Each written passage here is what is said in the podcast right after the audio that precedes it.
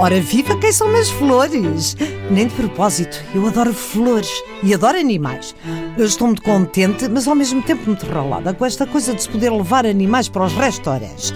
E não é por causa de minha biju. Minha biju é uma pincha, que se pode levar a qualquer lado e é uma pincha das pequenas. Ladrava muito, mas teve uma faringite e hoje em dia é rouca.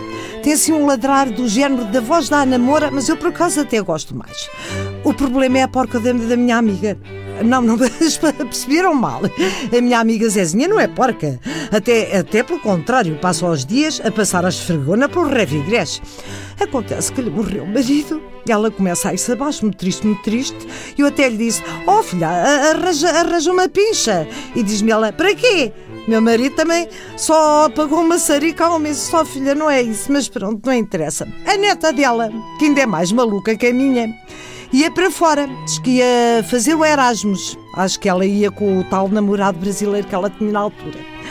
Vai daí, deixa-lhe ficar uma porquinha andando do tamanho da minha bejum. Ai, um amor de uma porca que só apetecer a comê-la. Salve seja, comê-la de beijo. Compra-se logo uma coleirinha. A porca não tinha nome. Um dia estava eu e Zezinha em casa dela a jogar uma crapo. Eu olho para a porca e vi. É que vi. E disse, Zezinha, esta porca vai chamar-se Bobone e Bobone ficou. São parecidíssimas, sendo que a porca tem uma vantagem, não fala e não escreve. Adiante. Hum, estive uns meses sem ver a Zezinha, um dia telefone e ela convida-me para lanchar. Abre a porta. Ai, só não cai para trás, porque Deus Nosso Senhor me amparou. A bobona porca estava do tamanho de uma porca normal. E eu, oh Zezinha, então mas a porca não era a Anandes? Ela, oh filha, pelos vistos não.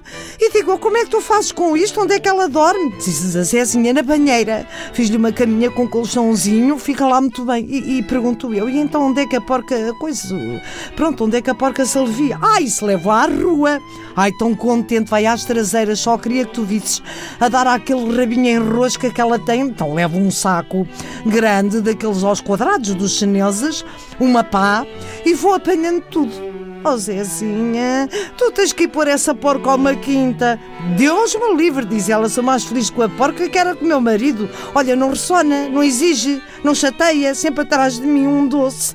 E agora, eh, sabes, senhora dona, com esta lei dos animais nos restaurantes, vai passar a ir comigo. E digo, oh Zezinha, tu estás a tesler, mas há uma vez te deixou entrar a Bobó no restaurante, tu tens que reservar duas mesas, a porca pesa alguns 100 quilos. Diz-me ela, se entra outra bicheza, a minha porca não entra porquê? Discriminação? Uns são filhos, outros são enteados? E digo eu, neste caso, entremeados. Foi uma chalaça. Eh, pronto, ela não gostou. E é o que temos. Ainda lhe disse: um dia levas a bicha, acabam-se os secretos. Quando olhas para o lado, já a bicha está às postas no prato do teu vizinho com umas batatinhas fritas. Olhem a minha vida agora, hein? E pronto, olhem, vou para casa da Zezinha ver se a convence a largar a Bobó numa quinta onde é um olho onde calhar. Mas também percebo, a porca chega à quinta, começa a querer domesticar os empregados, vai ser um forrobodó. Isto baixa-me atenção. Pronto, já está. Acho que vou comer um pastel de bacalhau, mas já sei.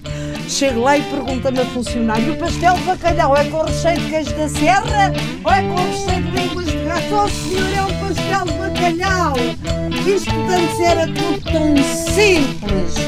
Ai, a minha vida! Agora tenho que levar a porca! Porca da minha vida!